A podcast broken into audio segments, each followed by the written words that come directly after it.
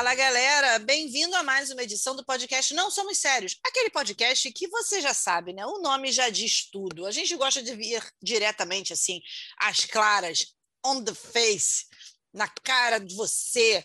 Enfim, aquele podcast que já diz é o que veio já logo no nome, porque afinal de contas nós não somos sérios. Eu sou Fernanda Galvão, sou jornalista e consultora política e estou aqui com o meu amigo de sempre, meu ursinho carinhoso, o Bruno Valentim. Bruno Valentim, Diga seu oi, que é sempre tão carinhoso e tão legal, para a galera que está nos assistindo.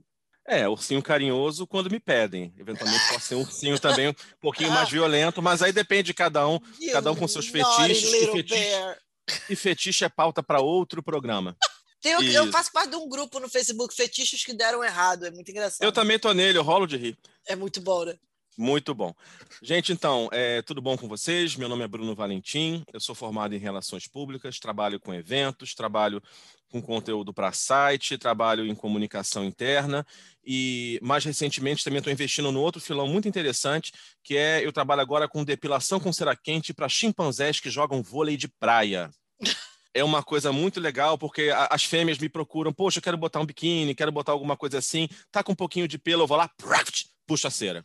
Já apanhei algumas vezes, estou sendo pago em banana, mas vamos lá, né? É um começo mas de um projeto. Você come aí. banana, pelo menos? Eu congelo. Enfim, tá lá guardado, Fernanda. Depois eu... Isso, faço smoothie. Se o Rodrigo Hilbert pode, eu também posso. eu gosto de ver porque Bruno você é realmente muito empreendedor, né? Eu acho isso bonito, eu acho isso legal, assim. Eu não, tô tentando aí, né? Porque as contas não fecham, a gente vai trabalhando aí com o que a gente tenta. Antes da gente começar, eu queria muito agradecer, além dos nossos ouvintes de sempre, nas nossas agora 19 ouvintes de sempre. Uhul! Uhul! Eu queria muito falar sobre a nossa ouvinte Elaine. Elaine, minha amiga, minha querida, que acompanha nosso podcast semanalmente, comenta, escuta enquanto está lavando louça, dialoga com o podcast, quer participar da conversa. Então, quero mandar um beijo muito grande para minha querida Elaine. Ó, oh, a gente está crescendo. Nem era esse o objetivo, né, Bruno? Na verdade, quando a gente começou, né? O objetivo era só falar besteira mesmo, no caso, deixar as besteiras voando aí pelo caminho cibernético. Mas que bom que as pessoas estão curtindo ouvir junto com a gente as nossas maluquices, né? É, nosso objetivo era a auto-humilhação e deixar isso no éter. Exatamente. Deixar isso para os esotéricos, deixar isso numa caixa, entendeu? Para as pessoas captarem. depois da nossa morte, depois da nossa passagem para o nosso lar, para um outro plano, as nossas histórias ficariam aí circulando. E se um dia os aliens vierem ao mundo encontrarem nossas histórias, vão pensar: que raio de gente era essa? Puta que pariu. Não, e assim, eu acho que o programa de hoje, inclusive, vai trazer uma, uma contribuição muito boa para a impressão que os aliens vão ter da gente no futuro. Para a má impressão que eles vão ter da gente no futuro. Porque assim, hoje a gente vai falar sobre histórias bizarras em família. Porque assim, a gente vai falar das nossas famílias, mas eu tenho a mais absoluta certeza que, bicho, todo mundo tem uma história bizarra de família. Não existe família que não tenha uma história bizarra. Não existe, não existe família normal. Ah, minha família é normal. Não, não existe. Quando você bota aquela lupa, sempre tem uma história bizarra para acontecer. Não existe família normal. Vamos repetir esse mantra. Não existe família normal. As nossas, especificamente, são especialmente anormais para muitas situações. Hoje é o dia de abrir a caixa de Pandora e ser deserdado.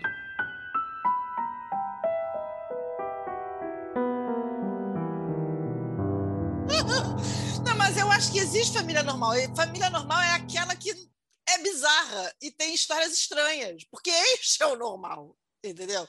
O normal é ter história que depois rende humilhação pública quando você conta. É ter história que rende que as pessoas chegam e falam: caraca, a família da Fernanda é bizarra, caraca, a família do Bruno, meu Deus do céu.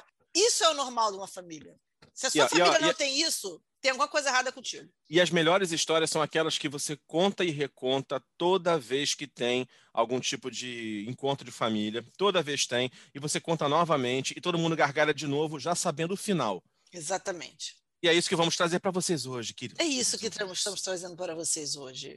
Vamos abrir a caixa de Pandora dos nossos absurdos. Vamos lá. Para começo de conversa, eu quero dizer aqui para vocês o seguinte: para situar vocês, eu conheço o Bruno desde 1997, porque o Bruno, era, Bruno foi meu calouro na faculdade. Na verdade, ele foi calouro dos meus calouros. Ele entrou dois Ela é anos é depois de mim. E aí, tem história, gente, que eu escuto desde essa época e que eu dou risada desde essa época. Vocês não estão entendendo.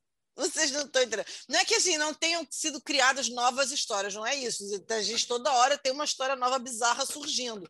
Porque Mas os somos... clássicos são os clássicos. Mas os clássicos, né? Não tem como a gente evitar. Assim, a melhor história da mãe do Bruno, assim, uma das melhores histórias é a mãe dele perdida no enterro. E assim, antes do Bruno contar a história, eu quero dizer para vocês que eu me solidarizo muito com a tia Natália, porque assim, A, eu sou mãe, B, eu sou lesada. Então, eu me, cara, eu me identifico muito, porque na moral, praticamente tudo, todas as bizarrices que a tia Natália fez, e vocês vão ouvir aqui, é a minha cara, gente. Eu super faria todas essas coisas. Graças a Deus pelos meus filhos que não tem tanta. tanta assim, Aí você vê que a pessoa. outras e as crianças ainda não sabem, entendeu? Mas elas vão você, saber. É, você vê que a pessoa, assim, antecipadamente se protege jogando a carta do sindicato dos desorientados. Yu-Gi-Oh! Sabe jogo de Yu-Gi-Oh! Eu jogo a carta do Sindicato dos Desorientados. Prá! Joga na mesa. Posso começar o então, RPG Fernanda? Falar sobre minha pro... o RPG. o RPG da gente lerda. Exatamente isso. Ninguém ganha no final, porque todo mundo se perde. Olha só, vou começar logo, vou entrar. Gente, primeiro eu queria fazer uma contextualização, tá? Minha mãe, beijo, mãe. Minha mãe é ótima. Minha mãe tem muitos méritos. Minha mãe, é, vou fazer esse disclaimer inicial, porque depois eu vou humilhar ela pra caramba. Eu tenho que pelo menos levantar minha bola no começo. É, é, minha mãe é gente boa pra cacete. Minha mãe, porra, meu pai morreu, tinha de um para dois anos. Ela encarou a barra de criar dois filhos. Todos os méritos. Mas ela tem dois probleminhas muito graves. Ela é desorientada na alma. O DNA dela faz an quando olha pro resto do corpo. E a minha mãe é viciada em economia burra. Sabe aquela pessoa que não pega a receita, não, não, bota menos ovo, isso aí vai ficar muito, muito, muito, muito cheio de ovo, gosto de ovo. Aí depois não entende porque a receita deu errado? Minha mãe é esta pessoa. Ela olha uma promoção, começa a farejar, parece um tubarão farejando sangue. É, é, minha mãe tem esse probleminha. Então, esse é o contexto geral de mamãe. Outra, importante. A família do lado da minha mãe é de portugueses. A minha mãe veio para cá muito pequena, né, mas é portuguesa. Eu né, consegui, agora também sou português, sou um cidadão europeu. Falo com você. Eu falo com vocês porque eu sou generoso, mas sou um cidadão europeu. Nem precisa é... pensar muito, né, Bruno? É só olhar para tua cara você já vê que tem um pezinho ali no, no velho continente. Os dois tem, pezinhos tem. no velho dois continente. Pezinhos. Dois pezinhos. É, e meus avós, né, minha, minha avó ainda é viva, minha avó tem 95 anos, portugueses, e assim, portugueses são barulhentos, escandalosos e não tem limite. Então, essa essa é a premissa, tá? Vamos começar por aí. Esse é o fundo da história. Então vamos começar com a minha mãe. Eu vou começar dando pílulas. Vamos falar desse aspecto da minha mãe que é um pouquinho mais desorientado. Minha mãe, assim, já aconteceu da gente estar em casa e, pra, e querer ir para a rua. Ela fala assim, então, gente, vamos? Aí eu olhar para ela e falar, ô mãe, não tá faltando nada, não? Ela, não, tô bem, tô super bem. Eu falei, tá, você tá usando óculos, camisa, tênis, meia e calcinha. Cadê a calça? Minha mãe jurava que ia plena, jurava que estava vestida. Gente. Minha mãe... O mais maneiro é que ela não fuma nada. Não, não, não. É o mais maneiro. Não, não trabalha com drogas ilícitas. Coisa de cara limpa, bicho. Isso aqui uhum. é o mais irado. De o tudo. fígado dela deve produzir THC, não é possível. Aí, é, minha mãe já aconteceu da gente estar tá no ônibus, acho que essa foi com meu irmão, no ônibus, e ela segurando assim naquela haste do ônibus, né, de pé, e, nossa, essa haste tá solta, e ela puxava e a haste balançava. Aí meu irmão, mãe, cala a boca, Alex. E puxava e ia, e foi a viagem toda aquela coisa. Quando ela foi descer, ela percebeu que ela estava segurando na bengala de um cego, o cego olhava para ela assim, pra, olhava não, né, coitado, não enxergava, mas olhava para o som que ela emitia e falava: devolve, devolve, devolve. tá? Deus. Minha mãe já foi. Minha mãe já foi para a rua, voltou indignada porque estava sendo olhada por tudo e por todos, indignada. não sei, as pessoas estavam me olhando, não entendi nada. Eu falei, você não entende porque as pessoas estavam te olhando. Jovem Padawan, não sabe o motivo. não, não sei por quê. Ela estava com óculos escuros com uma lente só.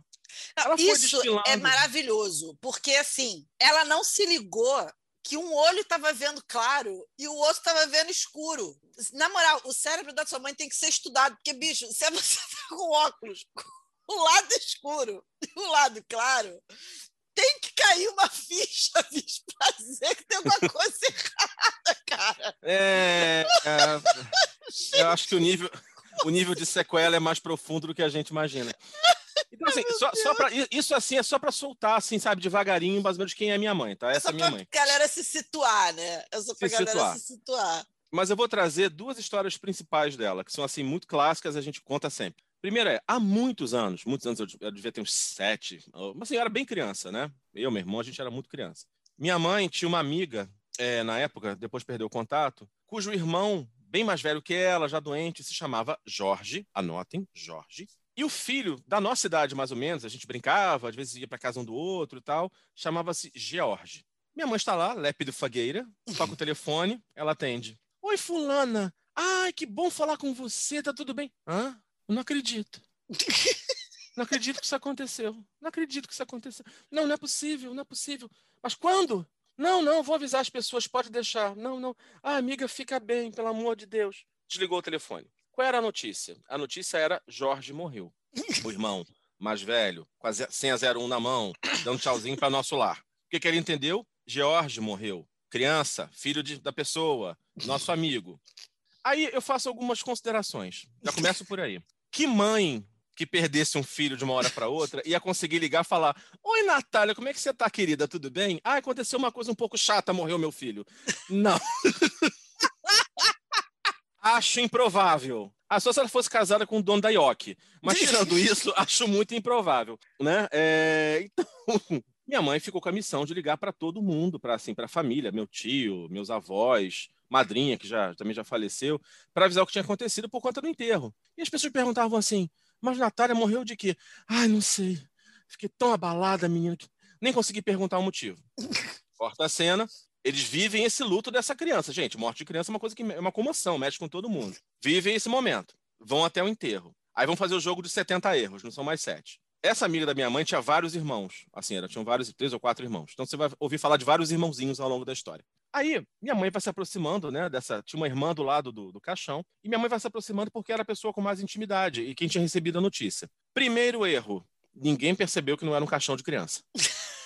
A minha mãe foi chegando. espaço, você não entendeu? Era para a criança ficar ali confortável, entendeu? Isso, um, ca um cadáver playground, né? Se abrisse, tinha um balancinho, um pula-pula dentro do cadáver da criança.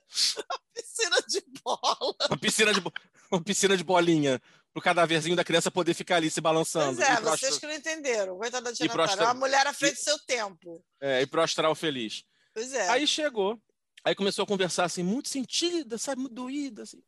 Ai, fulana, não, realmente eu sou ontem, eu tô muito triste, não, não, sei o que pensar. Aí a irmã, a outra irmã virou, não, Natália, mas ele já estava doente, ele já, já tava, não estava muito bem. Minha mãe, não, estava ótimo. Começou a discutir com a irmã sobre o estado de saúde do próprio irmão dela. Não, estava ótimo, que isso, estava maravilhoso. Não, Natália, ele já estava doentinho e tal. Mas não, brincou com meus filhos, deve ter uns 15 dias, a gente se encontrou. Ela, não, Natália, isso não aconteceu. Aí minha mãe faz a segunda pergunta. Mas morreu de quê? Aí a pessoa responde: enfisema.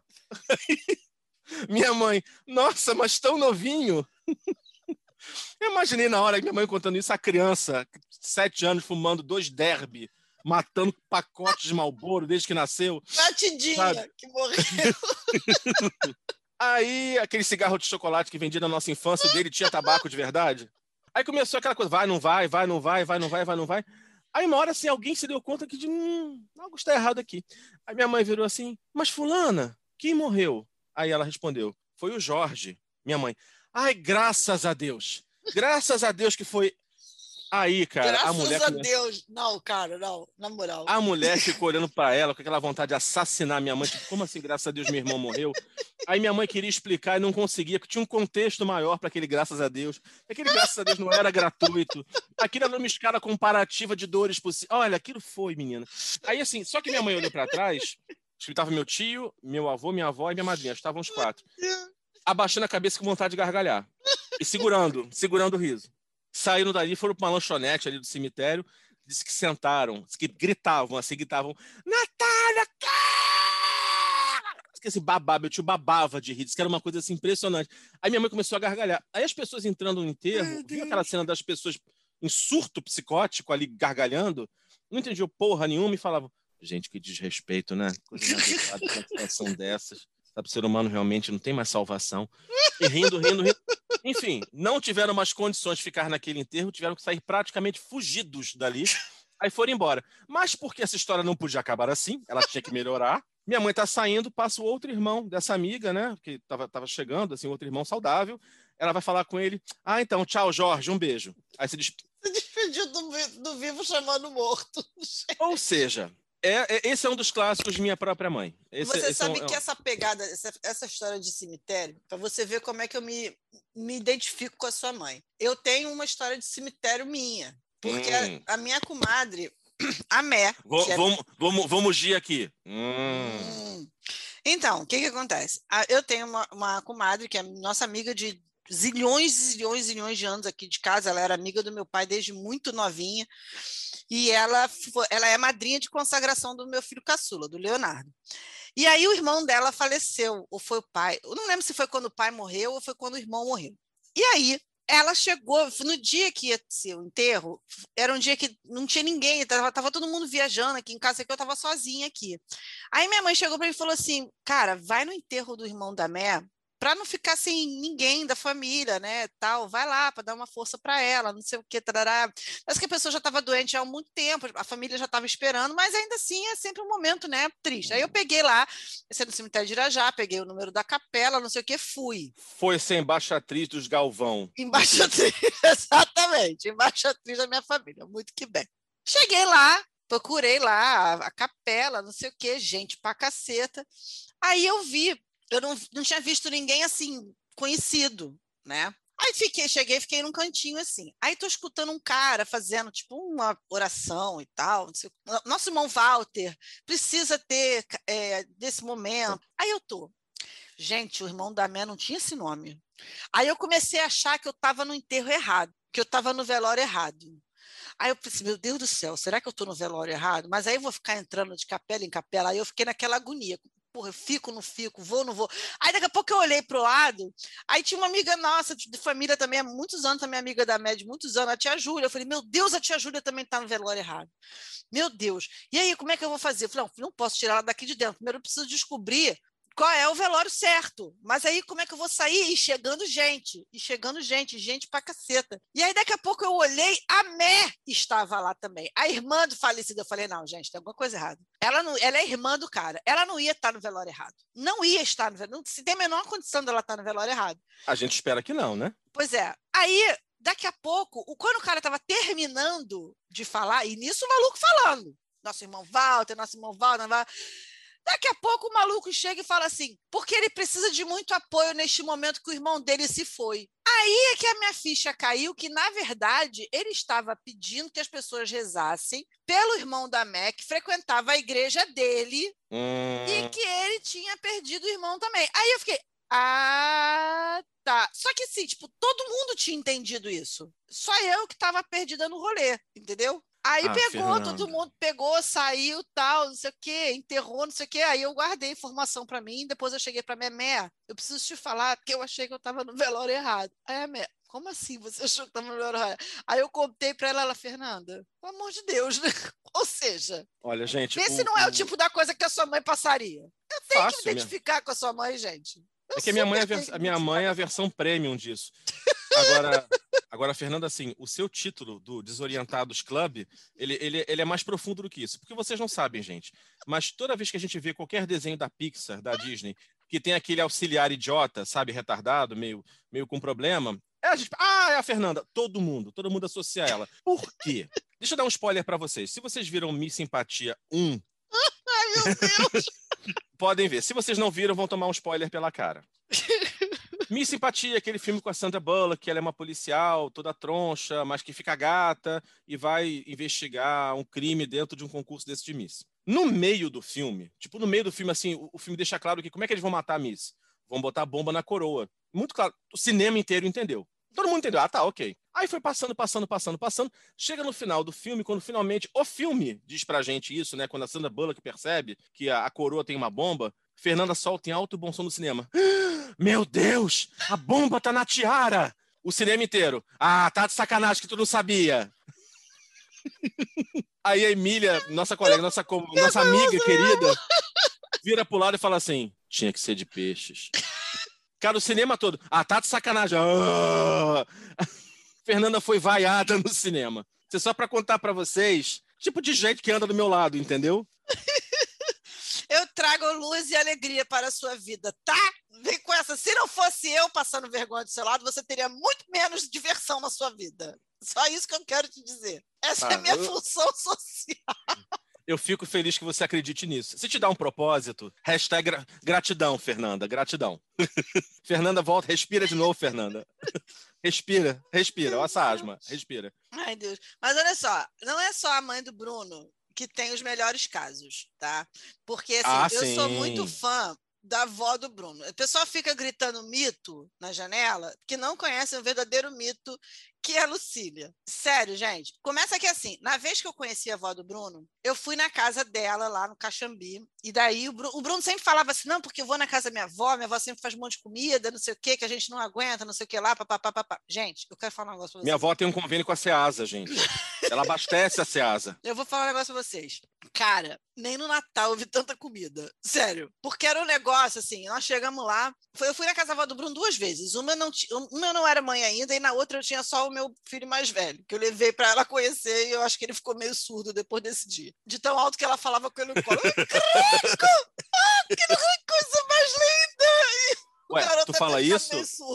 Tu fala isso? Minha avó, minha avó uma vez pegou o, o, a, o filho de uma vizinha, assim, bebezinho também, aí começou. Ai, que coisa mais linda, coisa mais rica! A criança levantava a mãozinha, tipo, pelo amor de Deus, para. Aí a gente, vó, fala mais baixo. Eu não estou a gritar, eu estou falando no meu tom de voz normal.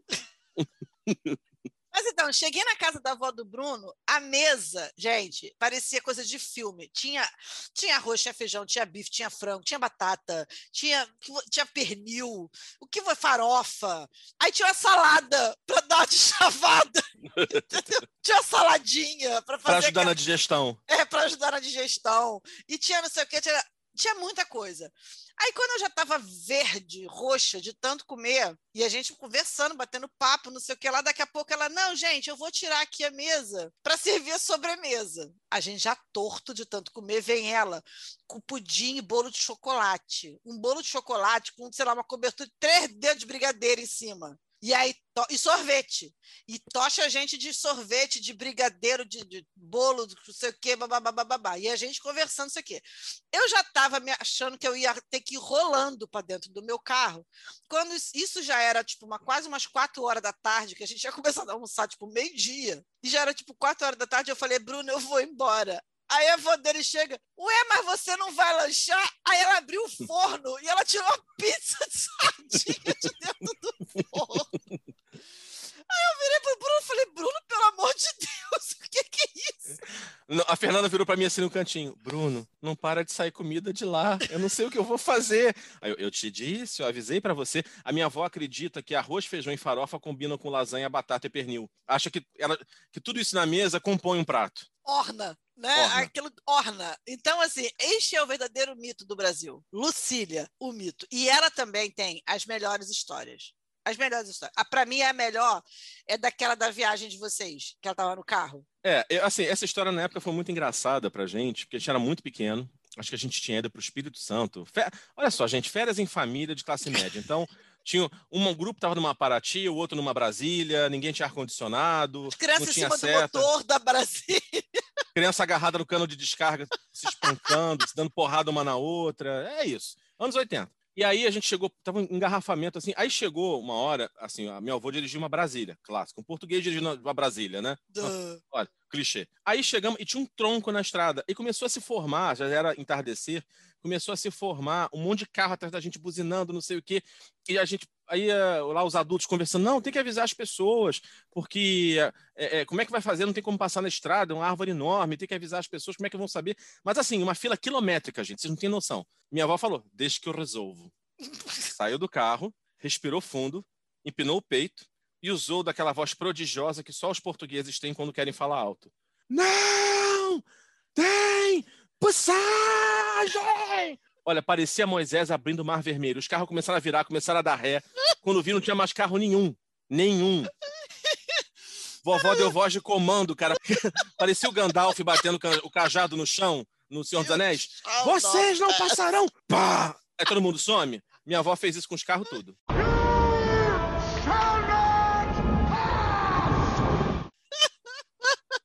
Olha, mas você fala de minha avó, eu vou encaixar com uma outra que é assim. Tem... Aí vamos falar de vovó. Vovó é incrível. Mas vovó, ela não acredita em algumas coisas para a vida pessoal dela. Por exemplo, democracia. Por exemplo, não. Você não vai fazer o que eu quero. Que o mundo pode acontecer fora das vistas dela que o mundo pode decidir, inclusive, que não concorda muito com o que ela faz. Ela não, esses conceitos não estão muito bem estabelecidos na, na cabeça dela. Eu até digo sempre o seguinte: que minha avó só não é mafiosa porque nasceu na Itália, que todos os atributos restantes ela tem.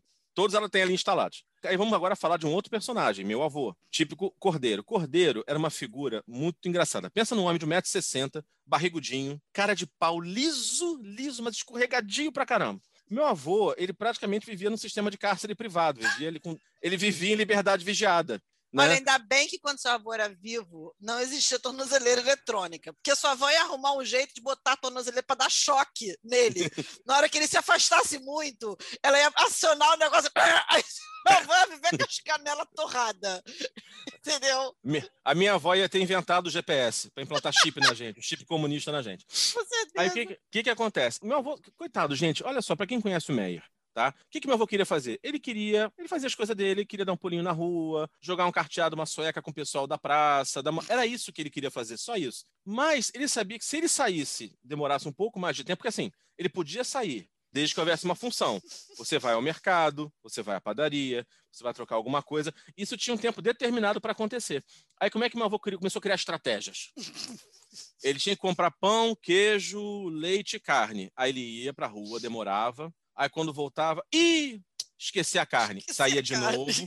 O mercado era feito assim, ele ia várias vezes. Daniel San, vá ao mercado, indo e voltando. Era assim, para tentar, tadinho. Aí um dia desse, ele era, acho que era perto do Natal, um tempo depois do Natal, não lembro, Natal aniversário dele. Ele tinha ganhado umas, umas sandálias, um tipo chinelo, assim, mais bonitinho de presente. Só ficou apertado no pé dele. Aí ele falou: Ó, Lucília, vou ali no, no jardim do Meia trocar as sandálias, né? Aí foi. Só que ele aproveitou pro carteado dele, enfim, foi. Então demorou uma vida. Ganhou a liberdade? Fudeu, é. saiu. Livre estou, livre estou, não posso mais segurar. O seu Aquela coisa... pelas ruas do Correndo nu pelo Caxambi, feito uma gazela, numa savana. Aquela música de raízes. It's not, é. Aí, nesse dia, a minha avó estava com os três netos em casa, sendo um deles o meu irmão, que é o, o, o mais velho. Meu avô tá lá, curtindo a liberdadezinha dele, fazendo as coisas dele e tal, gastando o tempinho dele. Toca o telefone, acho que meu irmão atendeu, telefone fixo, não tinha outro na época, era para dizer que meu bisavô tinha morrido. Aí meu irmão não sabia o que fazer, minha avó podia ficar descompensada, foi falar com a vizinha, tentou. Mas a minha avó, aquele radar que ele é peculiar, né? Alex, o que aconteceu, Alex? O que aconteceu, Alex? Meu, meu irmão, nada, nada não. Ela começa, Alex, me conta, Alex. Estás a me esconder o que, Alex? Que estás a me esconder? Aí meu irmão depois, meu irmão não é uma pessoa assim muito gentil. Ah, teu pai morreu. Meu Deus! que isso, gente? Aí começou, aí começou, detalhe, assim, minha avó e meu bisavô não se davam tão bem assim não, tá? mas na hora veio, é. minha avó começou, meu Deus, meu Deus, que tragédia, que tragédia, ai meu Deus, meu pai, meu único pai, meu único pai. Aí minha prima vira e fala para ela, ué, tu queria ter dois? Eu só tenho um, seu filho. uma gente delicada, você fica uma gente cuidadosa, né? Tem todo um tato, Isso, né, para lidar um com esse tipo de situação, aí, né? É, aí liga para minha mãe e meu tio, e meu avô nada de voltar nada de voltar. E minha avó louca, louca, louca, louca, louca. Aí uma hora, fundo da vila, quem desponta? Aquele barrigudinho português. uma vila longa, e vem ele chegando com, a, com o saquinho dele. Felizão. A minha avó. A minha avó parecia um dragão do Game of Thrones, na, bufando na vila. Cordeira! Aí ele sem entender nada. Meu pai morreu e tu estás na rua. Aí ele com um saquinho, mas eu só fui trocar minhas sandálias. Demorou um pouco, demorou um pouco. Eu só fui trocar minhas sandálias. Cara, eu achei que naquele dia, sabe, minha avó fosse tacar um vaso nele. É porque isso já aconteceu, mas aí é outra história, eu não vou entrar nesse detalhe. Na nossa família, minha avó é a bully. Ai, meu Deus.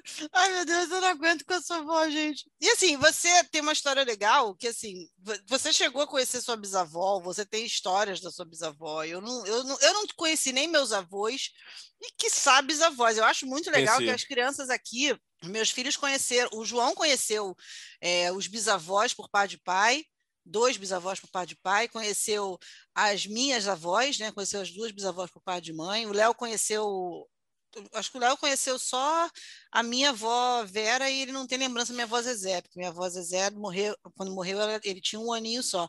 Mas assim, eu acho maneiro você ter esse, esse tipo de memória, porque é legal, né? Você passa essas histórias, principalmente quando são as memórias bizarras dos seus bisavós.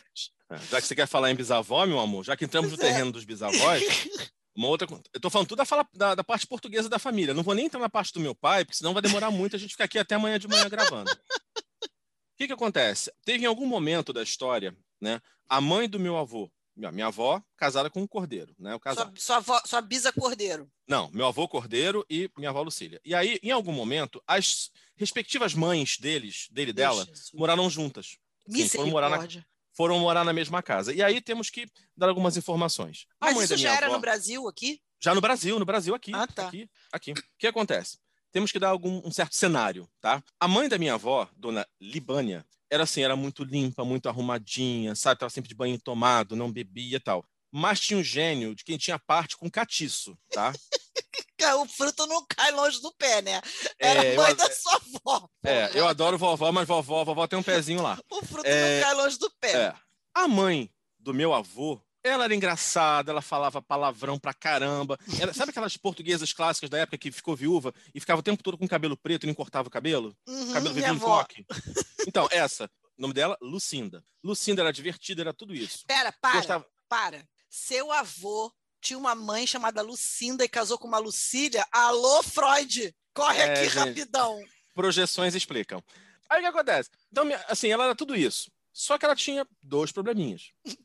Um, odiava tomar banho. Dois, bebia. Bebia feito alambique descompensado. Bebia. Era um mussum desenfreado, sabe? Minha... É, o negócio dela. A criatura passa na porta do ar.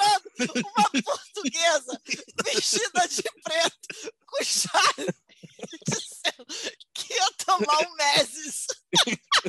Cacildes. Meu Deus! Vovó, bisavó Lucinda, se passasse na porta do ar, o pessoal passar. Oi, querida, entra aqui um instantinho pra gente conversar. Cheguei rapidão. Tem um Cheguei rapidão. Não, não, não. É, senta aqui, vamos conversar rapidinho.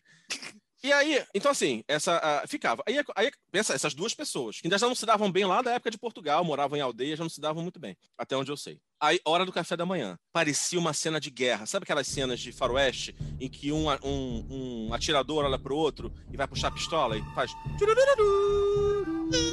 sentava em cada ponta da mesa. Aí, vovó Libânia, mãe da minha avó, sentava, copinho de leite, pãozinho, não sei o quê. Do outro lado da mesa, a adversária, de preto, fedendo, mas rindo pra caramba.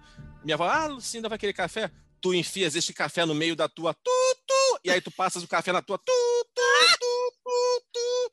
Minha avó gostava de tomar cachaça, bagaceira de manhã. Meu Deus.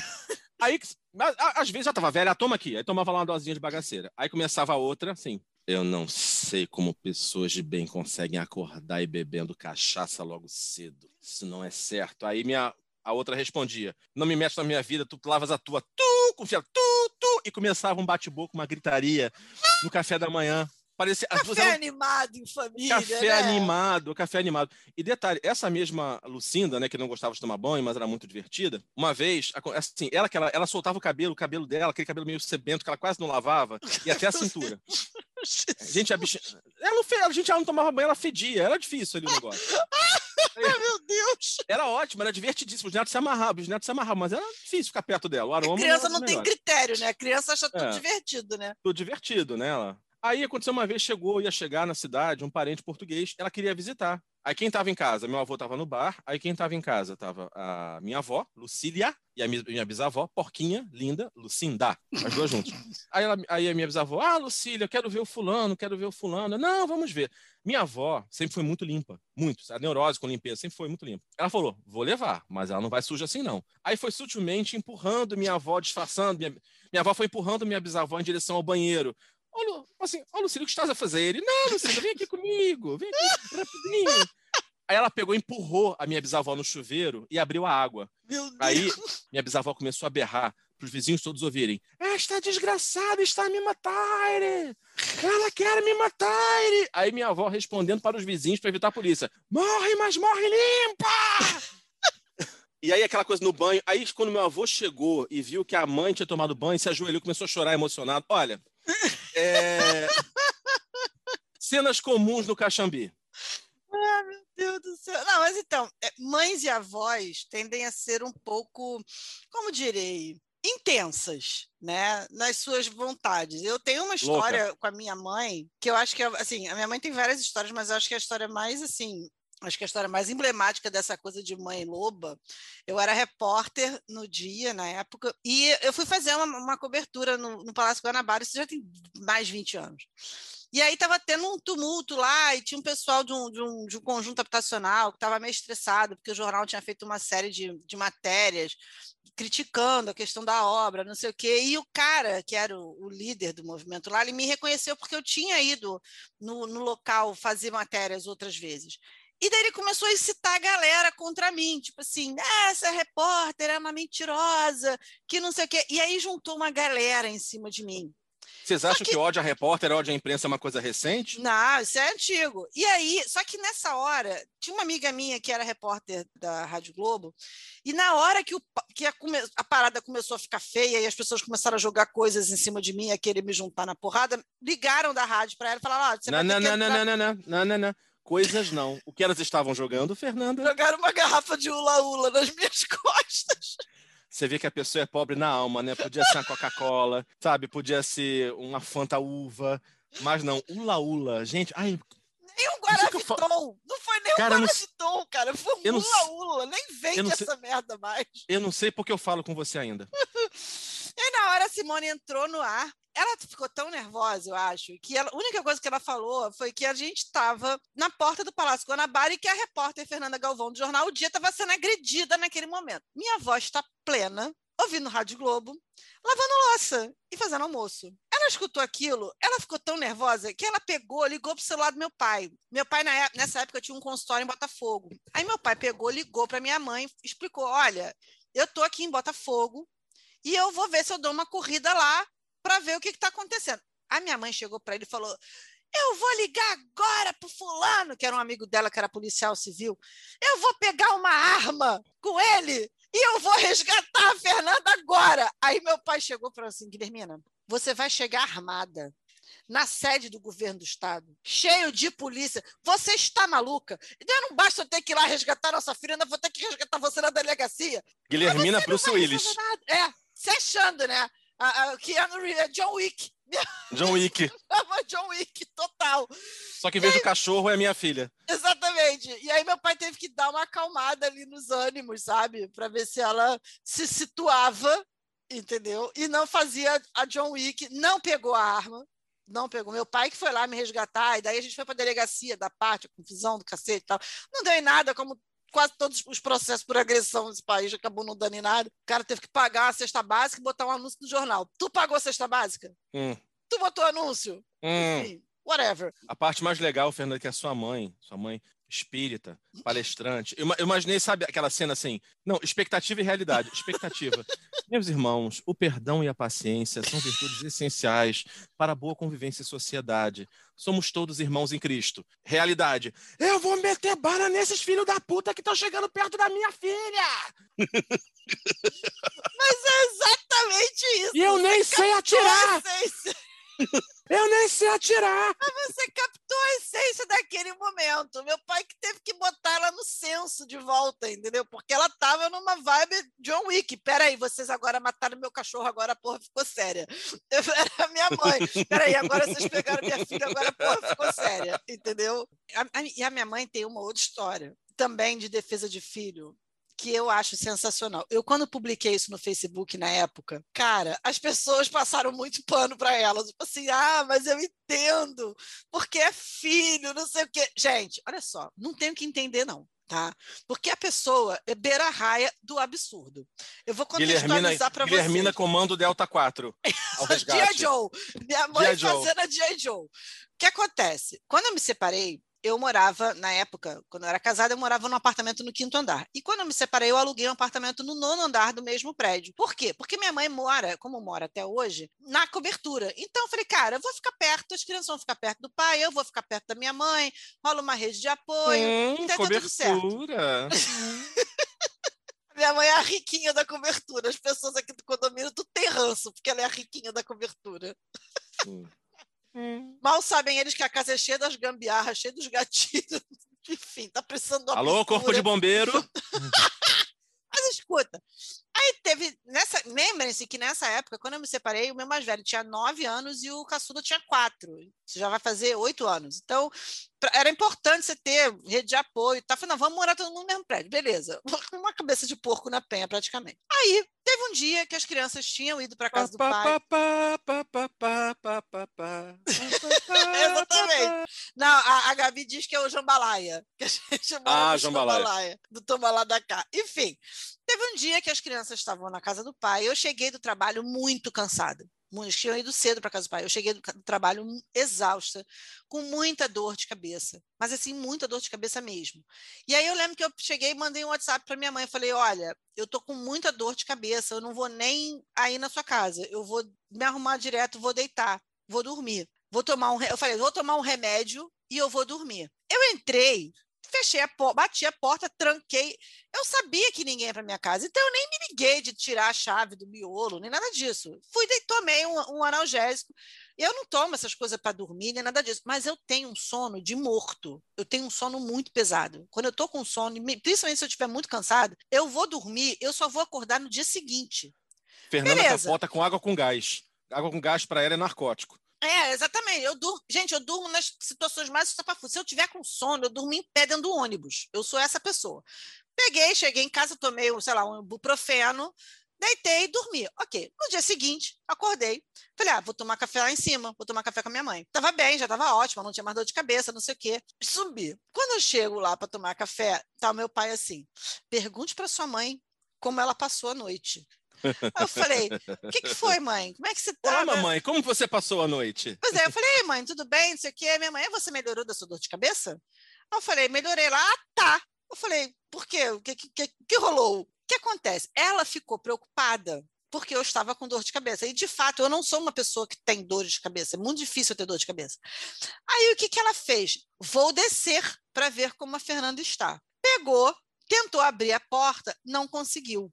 Trocou de chave, não sei o que, a chave da, da porta da sala ela não tinha. E aí ela começou a tocar a campainha. E eu, obviamente, não atendi, porque o quarto era Em longe. coma. Eu estava morta pelo mundo, dormindo, roncando, tremendo as paredes. E aí ela começou a esmurrar a porta. Imagina, a louca, imagina o síndico vendo isso, né? Minha mãe começou a esmurrar a porta. E eu não acordei, porque eu sou essa pessoa que não acorda com barulho. eu quero a Subiu minha ela, filha! Eu subiu quero a minha muito filha! puta e foi para a varanda da frente, que é a varanda que dava para o meu quarto. Exatamente embaixo daquela varanda era o meu quarto. Meu pai chegou na varanda, minha- viu minha mãe analisando se valia a pena pegar uns lençóis, fazer uma Tereza, fazer aquela corda de lençol, para chegar na beira da varanda e tentar ou entrar pela minha varanda ou gritar pelo teto da minha varanda. Meu amor, e dá contexto, a sua mãe é- só não é mais sedentária do que as pedras. Exatamente. Sua mãe tem a massa muscular de um graveto. Exatamente. E o mais legal, gente, o apartamento da minha mãe é no décimo andar, só que é o equivalente ao décimo quarto, porque tem andar de garagem, tem andar de play. Então, minha mãe queria subir numa varanda, no 14 quarto andar, para entrar na varanda de baixo, presa por um lençol, porque ela estava preocupada, porque eu estava com dor de cabeça. Com mais de 60 anos. Roberto, quase 70. É isso, gente. E as pessoas têm a pachorra de dizer que isso faz todo sentido. Faz todo sentido. Aí eu te pergunto, gente, que sentido isso faz? Isso não faz sentido algum. Para, mas aí tu fala, para. se você falar isso, você tem umas mães, você vai falar isso, as mães vão dizer assim, ué, mas tem outra forma de fazer? Vão achar isso natural. Porque o sindicato das mães é muito atuante nessa hora. Vocês são muito unidas em alguns pontos. É que você está falando da perspectiva de filha. É verdade. Se fosse em relação aos, aos seus, tu ia fazer uma coisa dessas também. Agora, sabe que a tua mãe, eu tenho uma história com ela? que aí sou eu Gente, os sacaneando só. meninos têm que dar graças a Deus, porque eu sou uma mãe muito, muito boazinha e eu nem preciso ser É. medicada para isso. Eu tenho uma história com a tua mãe, numa dessas festas milhares, que a mãe da Fernanda, assim, tem história. A mãe da Fernanda escondia sobremesa em evento para comer depois. Tem vários assim. Salada de cheesecake. Lada de um cheesecake. Assim. Aí, mas é, o que acontece? Assim, é, você é, é a minha mãe tem uma né? consciência, né? para situar o Bruno nessa história, a minha mãe é toda trabalhada na consciência social, tá? Ah, verdade. Para vocês Menos entenderem. quando sobremesa. Menos quando a sobremesa, exatamente. Porque a sobremesa ela quer saber, tá nem aí, ela quer saber que ela quer comer a sobremesa mesmo. Não, a sua mãe junta consciência social com culpa cristã. Ela faz o combo. Aí eu lembro assim, numa festa dessa, sua mãe tá assim na beirada, olhando para baixo, com um ar distante, lânguido, olhando Pensativo. Ah, aí o que, que foi, Guilherme? Acho até que a Adriana estava junto, não tenho certeza, mas alguém estava junto. Não, eu estava olhando ali para baixo, pensando na vida, sabe? Agradecendo a Deus mesmo, sabe? Como a gente é privilegiado nessa vida, temos que dar muitas graças a tudo que temos. Eu, ah, é... Já cortando a vibe, né? É, não, não tem, eu não sou gratiluz, não tenho a menor paciência para isso. Aí ela olhando lá para baixo, aí assim, não, que eu estava olhando assim lá embaixo, aí, sabe, tem um terreno Aí tem uma casinha assim, a casa da frente fica na frente, né, do terreno. Aí nos fundos tem a casa dos fundos e no meio, no meio tem a casa do meio. Você jura que a casa do meio ficava no meio? Ela, não, mas é que Guilhermina, pelo amor de Deus, quem é esse gênio da arquitetura da engenharia? Olha como é que esse cara pensou direito. A casa da frente fica onde? Na frente. A casa dos fundos. Nos fundos. A casa do meio fica onde? No meio. Impressionante. Eu jamais teria pensado nisso. Esse cara devia ganhar um prêmio de arquitetura. E a gente foi sacaneando tanto ela com isso que ela mandou a gente a merda. Até hoje não sei qual era a história, porque ela tava chateada. Sabe qual é a história saberei. da minha mãe? Que nunca saberei. De sacanagem tu, tu fez com a minha mãe, que até hoje eu choro quando eu lembro. No ah. dia que ela falou que ela ia contratar a moça que faz festa. Aí eu... É o seguinte, gente quando a gente começou a fazer eventos, assim, quando a gente finalmente saiu de uma casa minúscula, um apartamento microscópico, que era o que a gente morava no, no conjunto, a gente é, começou a fazer festas primeiro na casa que a gente tinha em Maricá, e depois, quando a gente foi se mudar para Bom Sucesso, foi a primeira vez que a gente se mudou para uma cobertura. E aí era uma cobertura grandinha, maior do que o apartamento que a gente estava. Não era tão grande quanto a que a gente mora hoje, mas era uma, uma, um, um, apartamento maior. E aí minha mãe passou a fazer as festas, em vez de a gente fazer as festas em Maricá, a gente passou a fazer as festas aqui. E Você aí, tinha o selo Eduardo Paz de alegria, né? Exatamente, a gente tinha o selo. Selo Eduardo Paz. De, de, de galhofa e alegria. É, e, de Maricá, ev sim. Eventos, galhofas e alegria. Maricá vive. Exatamente. E aí, a gente estava um dia conversando lá em casa, porque nessa época nós éramos todo mundo solteiro, todo mundo sem filho, a gente estava em casa batendo papo, e daí a gente estava falando sobre os planos para a próxima festa. E minha mãe foi dizer, ela quis dizer, gente, que ela ia contratar uma pessoa para fornecer a comida da festa, para né, ser o buffet, não sei o quê. Aí ela chega para esse que está aqui dividindo a bancada comigo uhum. e fala assim: Não, porque eu contratei uma moça que faz festinha. E aí e aí o Bruno chegou e falou assim: como é que é isso, Guilhermina? A moça vai chegar, vai ficar na porta, as pessoas vão estar chegando, e ela vai falar: Oh, que bom! Você chegou, que lindo! Oh. Tipo cachorro, né? Tipo fazendo festinha no cachorro. E aí a minha mãe ficou ofendidíssima e falou: não é nada disso! Porque a minha mãe tem isso de bom. Você fala as coisas e ela pega pilha. A minha mãe, ela super pega pilha, entendeu? Eu, no dia, quando aconteceu a história que ela derreteu no Tapaué, que eu falei lá atrás, acho que foi no primeiro episódio que a gente falou do amor foi. pelos potes Tapaué, cara, ela ficou bolada de verdade, sabe? Porque eu falei, eu fiquei puta porque eu tinha derretido o Tapaué, ela ficou, poxa, eu vou ficar mais atenta da próxima vez. E a gente rindo pra caraca do absurdo de um tapaué de plástico derretido dentro do forno. E ela boladíssima com isso, coitada. É a consciência gente... social que grita, gente. A minha última história de hoje, tá? Tinha várias. Mas a minha última história de hoje é de uma fatídica mudança. Uma época da vida, a gente foi exilado no Lins de Vasconcelos.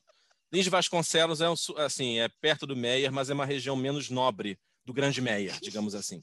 E aí tinha um agravante, porque não, não bastava ser no Lins, era num conjunto. Não bastava ser no conjunto, era de escada. Não bastava ser de escada, era no bloco de trás descendo uma ladeira. Não bastava ser no bloco de trás descendo uma ladeira, era no último andar. Então, para você chegar em casa, tu subia a rua Dona Claudina, que é uma ladeira que se anda em praticamente de quatro. Aí chegava lá em cima, tinha que descer o equivalente a vários andares para chegar até o nosso bloco e depois subir até o final. Até hoje não sei porque minha mãe comprou aquele raio daquele apartamento naquele lugar na época, mas tudo bem. Você falou que sua mãe tem chegado a fazer umas economias absurdas. Fica é, aí o questionamento. Acha, era maravilhoso aquilo ali, ficar igual um peregrino subindo o Everest. Mas tudo bem. Mas enfim, até uma hora a gente pensou, juntou dinheiro, minha mãe pô, deu o jeito dela lá, vendeu o carro e tal. Conseguimos finalmente, ó, oh, voltaremos para a Tijuca. A terra prometida, a grande Tijuca. Canaã, a nossa Canaã. Aí, vamos, bom, a parte da mudança. Aí, mãe, você contratou a empresa de mudança? Aí, contratei uma empresa maravilhosa. Quem me indicou foi a Vera. Eu falei, mãe, olha só, Vera é tua comadre, é tão desorientada quanto você. Meu Deus! Tipo, a, sabe, tipo a Burico Mudanças? Aí fala, mãe, olha só, quando a gente veio da Tijuca para cá a primeira vez, a gente contratou uma mudança dessas legal pra caramba. Os caras fizeram tudo, cara, um monte de homem gigante e tal. Não, isso é muito caro. Vera falou que é maravilhosa Ai, por um gente. preço incrível. Quando tá começa assim, é muito caro. Eu já imagino você sentindo aquele arrepio descendo nas pinhas, pensando, puta que pariu, vai dar merda. É, eu vou carregar a geladeira nas costas, exatamente isso. A começar, aí chegou no dia da mudança, eu tinha dormido dos meus avós, meu avô ainda era vivo, fomos pra mudança. Aí chegou lá, tinha um cara e mais um, os dois velhos. Mas cadê a equipe de mudança? Não, a equipe de mudança somos nós. Mas como assim somos nós, a equipe de mudança? Não, não, tem um terceiro ajudante, mas ele é manco, aí não pode trabalhar em mudança com escada. Meu Deus do céu. Meu irmão chamou um amigo dele, foi o que nos valeu na época. Então, assim, quem fez a mudança? Eu, meu irmão, esse amigo, o grosso, mais o, os dois os dois caras da esse mudança. Esse amigo ainda fala com o seu irmão, porque assim, tipo, se ainda fala, é, é prova de amizade sincera. É, o que eu fiz naquele dia foi pagar, foi pagar o almoço, o almoço dele, ele comeu quase metade do meu talão de ticket inteiro. Mas eu nem fiquei chateado. Nem... Vai lá, vai na fé, irmão. Come! Aí começou aquela coisa. E assim, a gente parecia umas formigas. Desce com geladeira, sobe com. A gente fazendo a mudança. Gente. E olhando pra minha mãe com aquela cara assim de eu vou te matar, mãe. Aí minha mãe assim. Mas a Vera disse que eles eram bons. eram bons para mover uma cômoda. Não é uma cômoda. É uma, uma mudança inteira. Cara, a minha avó, se pudesse, estrangulava a minha mãe nesse dia. Minha mãe, minha mãe não apanhou porque ela é minha mãe. Porque, assim, todos que fuzilavam Natália com o olhar. Aí começou aquela coisa toda. E vai, sobe. E assim, a mudança foi atrasando, atrasando, porque era pouca gente fazendo. E lembre-se, tinha que descer, subir, descer, subir, subir, descer, descer, subir, descer, aquele, aquele exercício todo. Uma hora minha avó tava puta da vida. A gente tinha os almofadões na sala. Ela olhou pro cara da mudança lá, o da Borico Mudanças. Segura aí. E ela começou a arremessar nele, parecia meteoros que ela jogava com força em cima dele. Da janela? da janela, do quarto andar. Misericórdia. Vrum, vrum, vrum uma tiradora de elite de almofadas. Vrum, vrum, vrum. Aí, ô dona. Perdi a almofada. Já perdi a almofada. Ela, ô dona, peraí, dona. Ô dona, peraí, vai devagar aí, minha avó. Vrum, vrum. Olha a almofada. Pega a almofada. E arremessando. Aí, cara, as nossas coisas assim, na, na, porta do prédio, na porta do conjunto, Jesus. parecia que a gente tinha sido despejado, nossas cuecas ali jogadas. Olha, a mudança começou às 8 da manhã e só entramos no caminhão para sair do prédio às 6 da tarde. Misericórdia. Quase não entramos no prédio na Tijuca, o cara não queria autorizar. Entramos.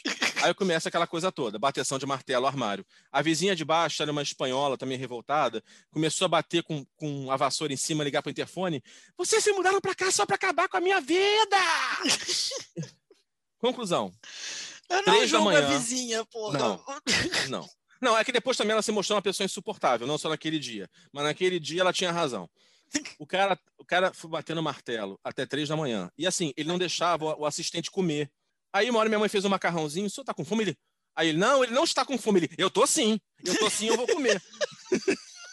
A botar aquele prato Imagina, de macarrão pra dentro. 5 horas da manhã, o cara desde as 8. Eu estou com fome, pelo amor de a Deus. Mudança, a mudança começou às 8 da manhã e terminou às três da manhã do dia seguinte, porque o cara não montou o armário errado. Aí, assim, estava destruído mesmo, os avós voltaram para casa, fomos dormir. Eu acordei no dia seguinte, parecia a sessão de, de musculação, primeira série. Eu, eu sentia dor para mexer a escova de dente. Eu escovava o dente fazendo ai. Ai, meu Deus. Tanta dor que eu sentia. E aí, coincidentemente ou não, a gente acorda e abre a notícia: Lady Di morre. Como assim? Eu fiquei marcado por isso. Essa mudança, além de trágica, foi no domingo que a. De sábado para domingo que a Lady Di morreu. Meu Deus do céu, que nada a ver. a gente sempre associa, a gente acha que teve alguma meme, coisa a ver. Já viu aquele meme? Asa de barata, cheiro de amaciante, não entendi nada, refrigerante. Na nossa cabeça faz sentido. Ficou um marco. A Lady Di morreu no dia da nossa mudança. Olha, gente já vou encerrar minha participação nesse podcast por hoje. Eu vou passar a bola para minha, minha parte, né, Fernanda Galvão, fazer o último comentário dela, porque ela tem uma história de parentesco insuperável. Porque, assim, você às vezes tem delegado na família, às vezes você tem juiz na família, às vezes você tem é, aquele, aquele parente despachante na família, mas é a primeira vez que eu vejo uma família que tem um líder espiritual que vai revolucionar a era de Aquário. Então, Fecharei gente... meu microfone, Fernanda, com você. então, gente, é isso. Assim, é, a minha mãe tem um irmão mais velho. Minha, tem, minha mãe tem dois irmãos, tem um irmão caçula e tem um irmão mais velho. O irmão mais velho da minha mãe, ele é muito, muito, muito, muito, muito inteligente. E eu tenho uma teoria que eu acho que as pessoas, quando elas são muito inteligentes, chega um ponto que elas começam a ficar meio birutas. Dá um, dá um Beyblade qualquer no cérebro, que um curto-circuito, sei lá, e aí elas saem do campo da inteligência e chegam no campo da, do delírio da maluquice. Esse meu tio, quando eu devia ter, sei lá, uns 16, 17 anos, ele sempre foi assim, ele era professor, era artista plástico, e sempre falava muito, escrevia livros, e tinha muitos livros, e falava muito sobre muitas coisas. E assim, é um cara que naturalmente ele já fala, o, o ritmo normal de fala dele já é o áudio acelerado dois, de em duas vezes do WhatsApp. Esse é o ritmo dele no normal. Então, assim, a gente já devia ter assim um, um alerta, sabe? Mostrando que a coisa não estava não estava totalmente dentro da casinha ali. Faltou sabe? noção, hein? Faltou a gente, percepção. É, a gente devia ter, sabe, assim, uma sacação, mas a gente não teve. Aí um dia, meu pai tinha uma câmera filmadora, né? E aí um dia ele ligou para meu pai, pedindo para meu pai é, ir filmar um evento para ele. Aí meu pai, tá, beleza, vou. E aí ele falou: ah, não, você pode trazer a Guilhermina, pode trazer as meninas, não sei o quê. Tarará. Meu pai foi, pegou e levou a gente lá no cu da Zona Oeste, não me lembro aonde, será porque nessa época ele morava em, em, em Guaratiba ou em, em, Sepitiba, sei lá, ele morava num lugar desse, só que a parada não foi na casa dele, foi, sei lá, tipo, Campo Grande, quase Guaratiba, a parada. Far, far away. É, far, far away. E aí, a gente chegou, era uma parada, tipo uma sagração de cavaleiros de baixo orçamento, mas assim, de muito baixo orçamento. A Bruma já falando com gelo seco. Nem, nem gelo seco não tinha, porque não tinha orçamento para gelo seco entendeu? Eu sei que lá pelas tantas, a minha irmã virou, porque a minha irmã não tem papa na língua. Né? O bom da minha irmã é que ela fala na cara o que todo mundo está pensando, entendeu? Todo mundo está pensando aquilo, ninguém tem coragem de falar. A Lígia, ela chega e ela fala, que ela é essa pessoa. Então, ela lava a alma de todo mundo, entendeu? Todo mundo tinha que ter Lígia na família, às vezes, porque ela chega ela joga na cara. E aí ela chegou e falou assim: Eu não estou acreditando que meu pai me tirou da casa para ver meu tio com a fronha na cabeça. Porque era isso, meu tio estava com a fronha na cabeça, fazendo uma cerimônia tipo de sagração de cavaleiro. E aí a gente descobriu que, na verdade, aquilo ali era uma seita que ele tinha. Então é isso, gente. O meu tio, ele montou Quantas uma seita... pessoas podem dizer que tem na família um parente líder de uma seita? Meu tio tem uma seita. E aí daí eu descobri, recentemente, eu preciso tirar isso de dentro de mim, que isso está me correndo. Eu descobri fala, amiga, que fala. recentemente meu tio ele tem um site e que ele vende uma parada que traz a vida eterna. Hum. E pessoas compram. Inclusive, eu já soube. E o nome para isso é charlatanismo que Não, chama? eu já tive relatos de pessoas que chegaram e falaram assim: eu bem conheci um cara que era seguidor do seu tio. E aí eu fico me perguntando assim, porque assim, tudo bem, meu tio é doido. Mas o quão doido pode ser uma pessoa que é seguidora do meu tio? Porque, tipo é. assim, a pessoa pode ser doida só ela. Entendeu? Ela é doida e tem seguidores. Fernando, e a parte mais legal é que seu tio, além de ter uma Cara. seita, ele achava, ele achava que em, sei lá, 2004 era perseguido pelos órgãos da ditadura. É, ele achava que o DOP estava atrás dele. Ele uma vez ligou para minha mãe, boladíssima, sério. Era tipo isso, sei lá, 2000, 2002, não sei. Hoje eu já não digo, né? Isso era naquela época, não era que nem hoje que a gente tem tanta coisa sendo revisitada daquele tempo, né? E aí ele ligou para minha mãe, boladíssima, dizendo que o DOP estava reloaded. É, o DOP estava atrás dele. Aí minha mãe chegou, cara, mas olha só, o DOP já não existe há muitos anos. Não, mas eles estão atrás de mim. Então, assim, ele tem o DOPS atrás dele, desde há, há mais de 20 anos, e ele tem uma seita. E ele hoje vende a vida eterna na internet. É isso, gente. E ele morava numa casa em que ele botava, pintava os vidros de preto para ninguém olhar o que tinha lá dentro. É, não, ele era nem pintava dele. de preto. Antes tivesse pintado de preto, meu filho, ele envelopou com saco de lixo mesmo, no caso. Em Bangu. E eu acho, e eu acho que esse é um bom momento para a gente encerrar. Fernanda, gente, é muito bom. Ela foi humilhada a eu vida não inteira. vou nem Qualquer- entrar no- no- nos exercícios de parapsicologia que esse meu tio Hum. fazia, entendeu? Porque aí já é demais e eu preciso manter um mínimo de dignidade diante das pessoas que me escutam. A parte mais divertida é a seguinte, Fernanda, qualquer pessoa, qualquer pessoa que sabe dessa história, você podia ter feito qualquer coisa. Bruno, você fez isso, aquilo, aquilo, outro. Tá, Fernanda, mas seu tio tem uma seita. Aí ela não parava tem assim. argumento. Não tem argumento, não tem argumento contra isso. Não tem Eu não tenho como argumentar diante disso. Porque, enfim. Ai, gente. Hora é de encerrar, isso. né, amiga? Vamos encerrar, porque assim, acho- é, enfim.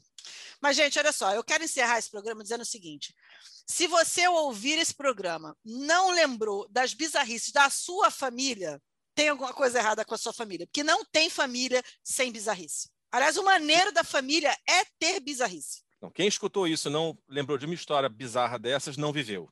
Não viveu, não viveu, não tem história. Isso aí, isso aí é o que é o maneiro. A gente tem marcos importantes na nossa vida para a gente trazer. Eu poderia ficar sem o marco do tio com seita, mas essa parte eu super dispensaria. Mas, já que tem, é o que tem para hoje, é o que faz da nossa família tão única e interessante. Exótica. Eu acho, exótica. É isso, gente. Muito obrigada por ficarem com a gente até essa hora. Nem sei que hora você está ouvindo, mas enfim. Muito obrigada por estarem conosco. Um beijo da Galva. Até o próximo Não Somos Sérios. Bruno, se despede aí do pessoal. Tchau, meus queridos. Beijo para todo mundo. Obrigado pelo feedback que a gente tem recebido das nossas 19 ouvintes. E temos a meta de chegar até 25 ouvintes semana que vem. Manda para os parentes aí, senão já sabe, né? Vou a Madureira e acabo com a vida de vocês. Um beijo, gente. Até a próxima. Até a próxima. Tchau, tchau.